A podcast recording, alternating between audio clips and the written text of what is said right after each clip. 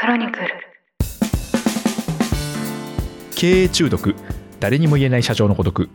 この番組ではなかなか人に言うことができない社長の悩みについて語っていきながら大変だけどそれでも楽しい社長という仕事のありのままの姿をリスナーの皆さんにご紹介していきますこんにちは。パーソナリティ務めます、エッグフォワード株式会社代表の時須俊です。よろしくお願いします。同じくパーソナリティを務めます音声プロデューサーの野村貴文です経営中毒シーズン2第14回が始まりましたよろしくお願いします、はい、お願いします。前回はですね若手マネジメントの難しさというお話をいただきましたはい。まあ、本当に現在進行形でうん徳谷さんのところにもいろんなご相談が寄せられていますし、まあ、ご自身も経験されたことだなっていうのがよくわかりましたね。そうですね。はい、まあ、我々も昔は若手だったんですけどね。いつの間にか。まあ、だし、当時はそうやって思われたかもしれないですけどそうですね確かにそれありますよね。なんかいつの時代も、うんいや今年の新入社員は難しくてみたいな本、当ですよね。はい、でもきっとあれなんですよねずっとこの課題っていうのはあるんでしょうね。まあ、やっぱりあるんだと思いますけどね。ですよねまあ、ではいもその中でどう関わるかっていうのはより大事な時代になってるとは思いますね。そうですね。はい。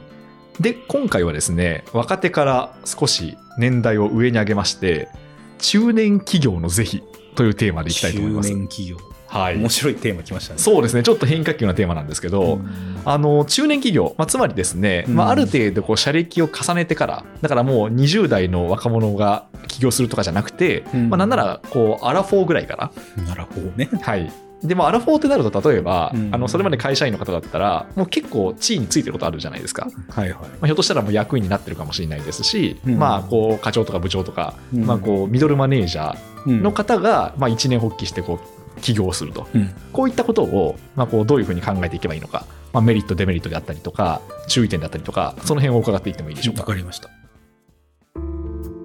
ちょっとじ逆逆にちょっと野村さんにお伺いするんですけど、はい。なんかこのあえて中年企業を取り上げた理由は何だったんですか、なんか最近、それこそこうある程度ミドルになってからうん。起業される方の例っていうのをちらほら聞くなと思って、確かにそうですね。はい。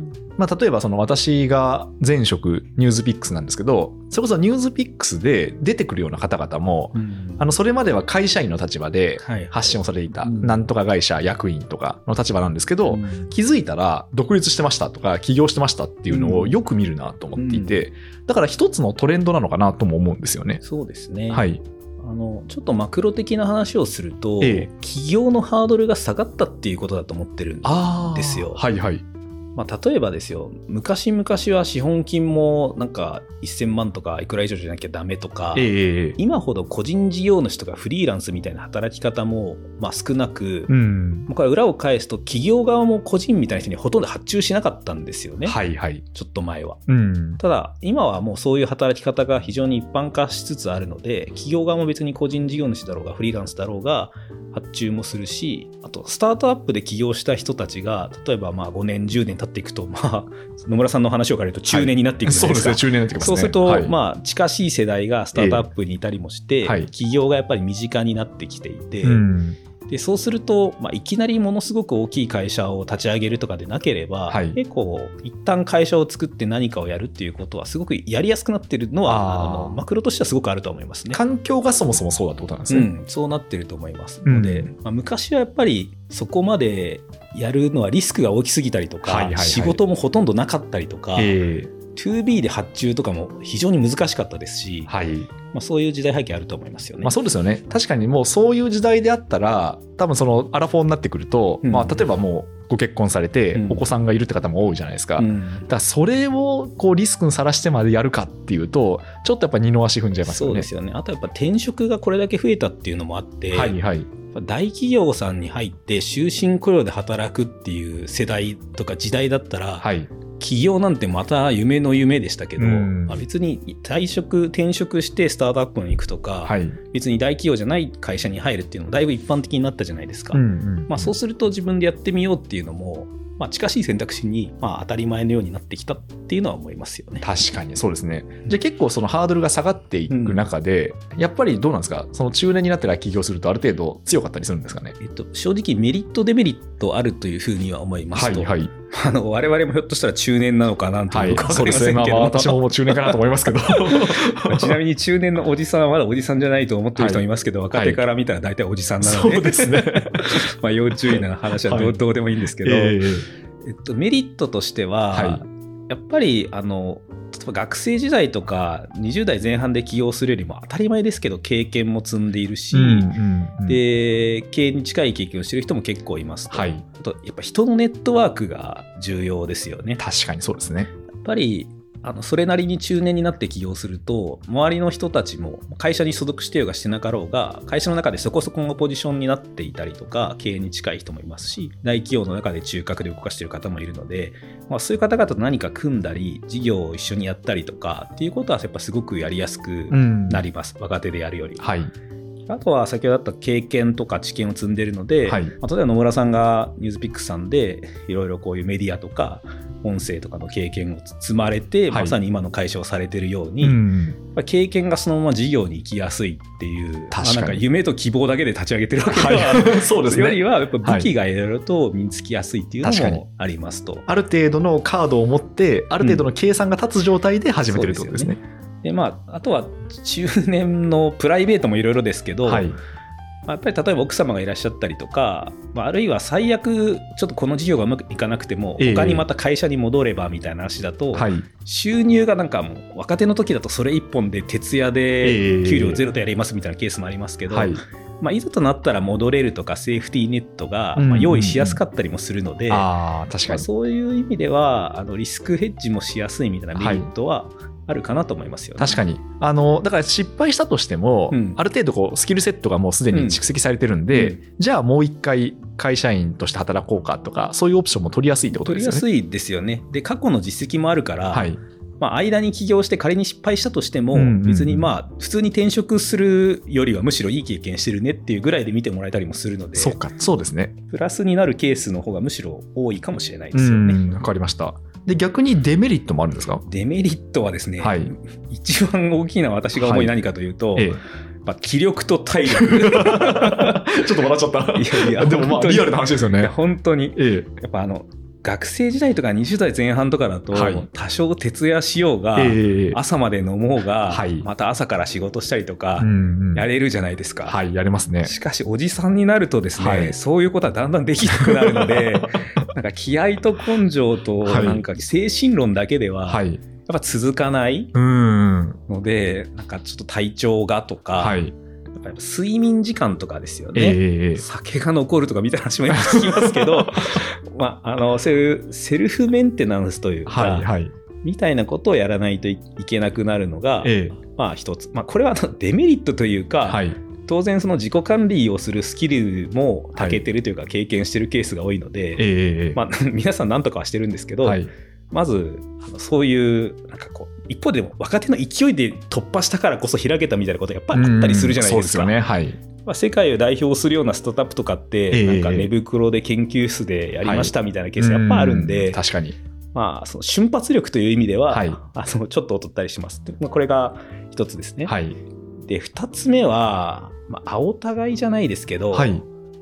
本当にその志だけで仲間とつながれるかっていうと、はいやっぱ40代になってから志だけでゼロから仲間集めするって結構難しくなってきてはいはいはい。みんなあのネットワークとかスキルではつながれるんですけど、ええこういう世界作ろうぜやろうみたいな風にはちょっとなりにくいというかそっか。だから、例えば組む相手も、うんウィンウィンだから組みますみたいな。まあそうそうそういう話になりやすいですよね。まあ、ええええ中にはその夢と希望を持って立ち上がるはい中年おじさんもいますけども、うんうんうん。やっぱり20代とかそれこそ10代とかはい。の方がこういうことやろうぜやろうみたいなうん。風にはなりやすいので、まあそういう仲間集めはしやすくなる。まあ言い方変えるとちょっと打算的な関係性になりやすいというのもあれば、逆に言うと昔からの関係性があれば人となりが分かっているので、はい。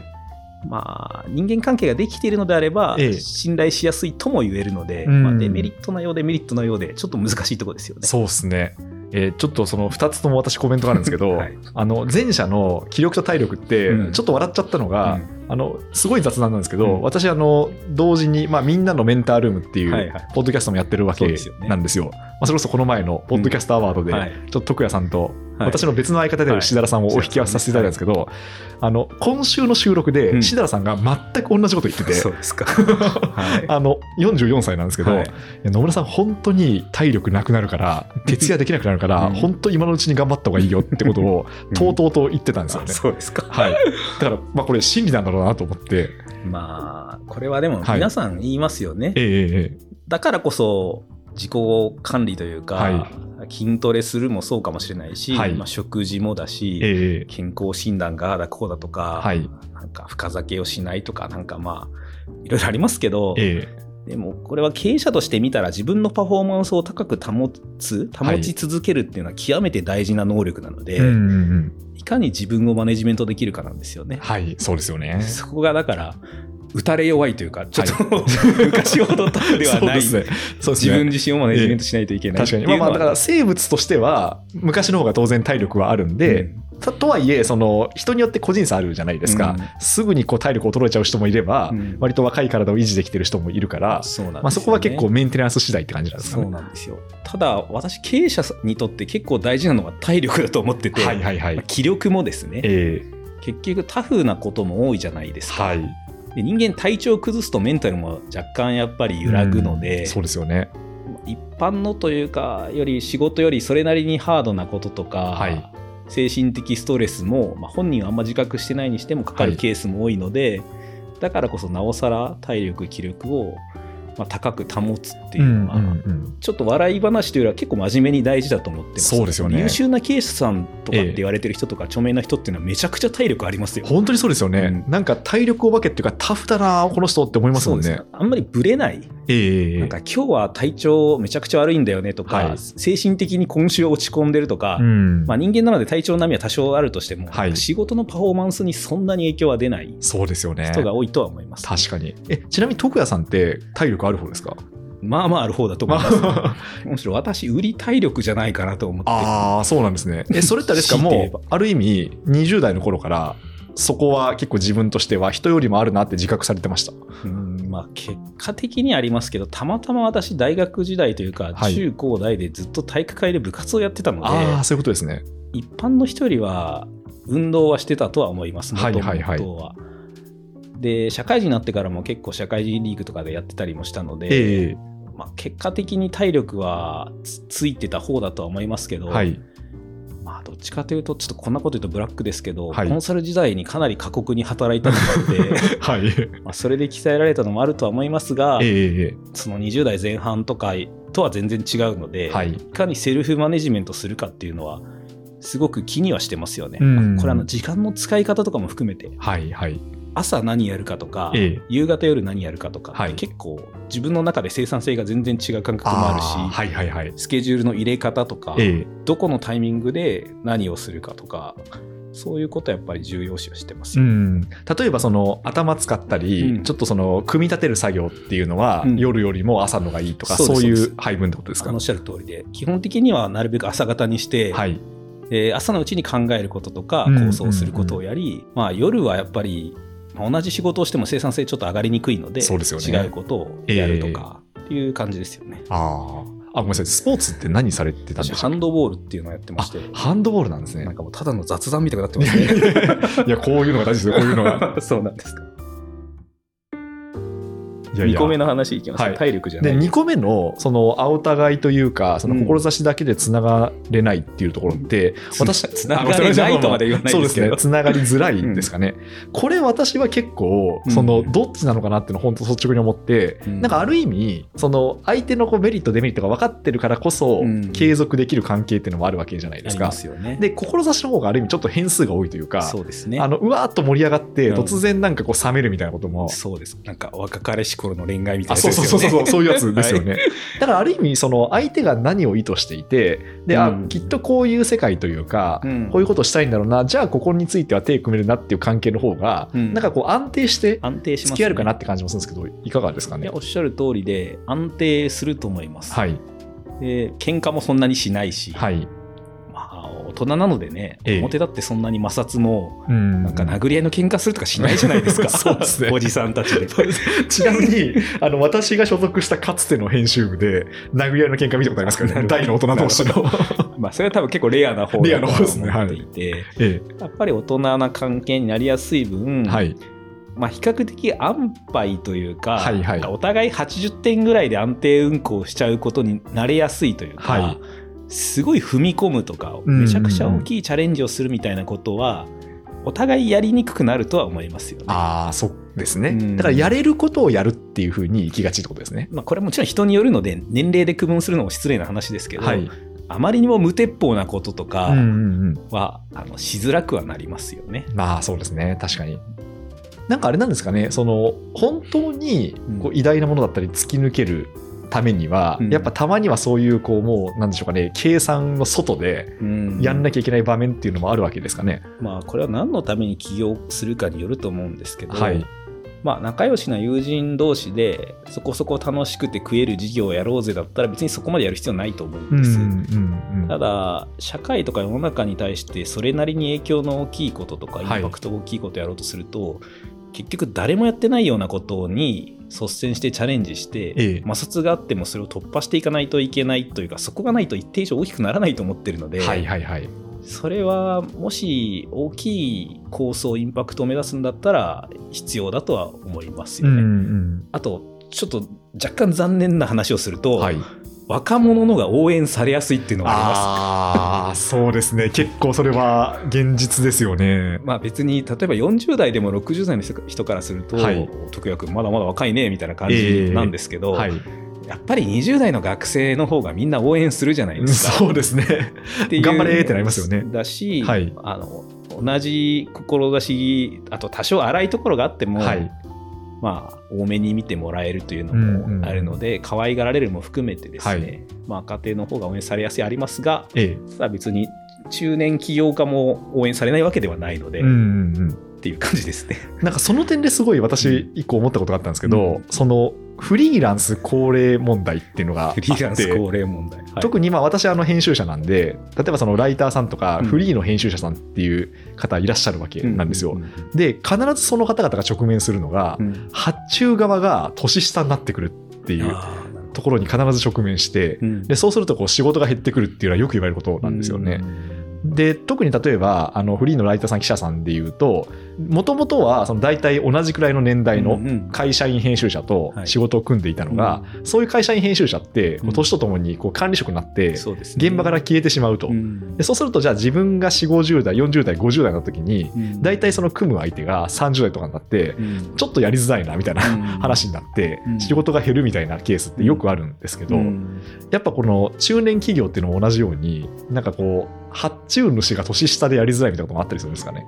これはですね、はい結構本質的な問いだと思ってまして、はいあもちろんあのあんまりにも年下だとちょっとお話が合いにくいとかはあると思うんですけど、ええええ今のあの状況はもうちょっと根深いというふうに思っています。はいどういうことかというとフリーランスとか個人でやっていると、はいまあ、自分の実力値で、まあ、価値を出して対価をもらうわけじゃないですか。そうですね。でそうすると、まあ、要はまず自分がやり続けないといけないと。うんでかつちょっとあの失礼に当たったら申し訳ないんですけど、はいどちらかというと対価をもらう以上はこれまで培ってきたスキルとか経験を生かして仕事をするんですよね。はいはい要はフリーランスで一定年次が上がってくると非連続なこととか成長するためにかなり新しいことをやるっていうのはやりにくいわけですよ。対確か価をにそうですね。もらってる以上。はいはい。でそうすると構造的に過去の知見で、まあええ。食べるみたいな構造になりやすく、はい。そうするとやっぱり一定以上成長実はしてないというか、うん。過去の経験の、まあ、ステイなんですよね。はい。でそうすると逆に発注する側はいろんな会社とか人を見ていて最近こういうスキル、まあ、編集の、まあ、仕方もいろんな潮流もあるじゃないですか。そうですね。はい。その時々ごとの流行りもありますね。はい。でそういう方を見てるとやっぱりこっちの新しい方がいいよねとか、うんうんうん。で成長してる人のがいいよねとかっていう、まあ、単純にコミュニケーション取りやすい取りにくいだけじゃなくてはい。実力値としてちょっと置いていかれやすい構造がやっぱりある。特にはい個人で戦ってる場合は、うんそれもあって結構発注が減っていくみたいなのは油断すると起こりやすいかなと思いますよね。うんまあ、そうするとじゃあ必然的に何でしょうかねこう現状維持というか過去の貯金でやってしまうような構造がある中で、うん。それでもやっぱそれこそ前回の話につながりますけど、こう種まきっていうのをしていかなきゃいけないってことですよね。そうです。なので多分フィーというか報酬だけを考えたら、はい、まあ、自分が経験あったり強いところをやってる方がいいんでしょうけど、ええ。特に慣れ親しんだクライアントさんとかで、はい、ただ意図的に多少割に合わないとか、うんうんうん。フィーが安かったり、はい、場合によっては、まあ、自分が勉強させてもらうような機会だと捉えてそっちは対価がかなり少ないとしても、うんうん。そういう機会を意図的に、まあ、ポートフォリオというか機械のバランスの中で組んでいかないと、はい、ちょっと数年経つとだいぶ時代に置いていかれてるっていうケースはこれは発注者側からよく聞きますよね。あそうなんですね。昔の関係もあるからお付き合いしてるけど、正直あの最近のなんとかさんのがだいぶレベル高いよねみたいな話普通に言われてるケースもあります逆にでもええ源氏が言っていて、やっぱりあの方素晴らしくて、はいずっとお願いしたいよねって言われてるケースもあるので自分自身次第かなっていうところですよね。そうですね。確かにな。で、それあれですよね。なかなか残酷な話で、うんあの発注者側は言わないですもんね、そういうことって。言わない言わないですよね。だんだん減らしていくとか、うん。なんか何も言わずにいきなりいなくなったりもしますしですよね。またご縁があればみたいな。そうですよね。ちょっと会社の事情でとか、ええええええ最近流れも変わっててとか、はいまたお願いしますみたいなうん。感じですね。ですよね。いや、これは残酷というか、あの、まあでもこれが現実ですからうね。んっていうのはねありますよね。ただそこを、うん自分からやっぱり変えに行くとか知りに行くっていう努力を、はい。まあ、年次が行くと怠る割合は増えるんでしょうね。ええプライドもあるし、はい。まあ、誰しも人間長く生きてればプライドもついてくるし、うんあの全然気にしない方もいますけどね。うん。はい。その家庭の方になんか何が改善点でどこが足りなかったですかとかってなんかゼロから聞く人ってそんな多くないんで、まあそうですね。どうしても聞きづらいですよね、そこは。うんまあ聞きづらいもあるしどこかでちょっとおごりみたいなものがええええ出がちはい。っていうのはありますよね。そうですね。じゃあやっぱりそのしんみりしちゃってきましたね、いやいやいや。中年企業であっても、やっぱりそこの、なんでしょうかね、こう、伸びしろみたいなところうんとか、その、ちゃんとこの人、自分を更新するんだろうなっていう、うんなんか周りからの評価っていうのは大事なんでしょうね。やっぱりその、まあ、中年企業だからじゃなくて別にあらゆる企業がそうだと思うんですけど、はい自分で自分をアップデートし続けるようなうん機会をどんどん作らないというか意図的に作らないと、はい。あっという間に衰退しちゃいますよっていうことですよね。そうですね。はい。なんかその中年企業っていうテーマで言ったんですけど、はい。え徳谷さんご自身のことを聞いてもいいですか？でも徳谷さん別に中年の時の企業じゃないですもんね。うまあ、一応起業したのは20代かな、ギリギリではありますけど、若者企業ですねう。んまあ30ぐらいですね。はいアラサー企業。うん、アラサー企業。わかんないですけど。はい。まあ中年かもしれないですけど、まあ起業したのはそうですね。はい。まあ、めいや、本当にもメリデメありますよね。はいでも私は、まあ、アラサー企業ぐらいだったので、まあ、お金がなくてもというか、あれですね、なんか家を追い出されたりとか、まあ、うん食えなくてもなんとかありましたけど、まあ、ちょっと真面目な話をすると、私というよりは、まあ、一般論でいくと、やっぱり守るものが増えていくと、はいはい。